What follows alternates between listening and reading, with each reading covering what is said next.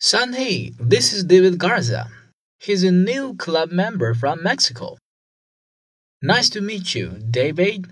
I'm Sanhee Park. Hi, so you're from South Korea? That's right. I'm from Seoul. That's cool. What's Seoul like? It's really nice. It's big and very exciting.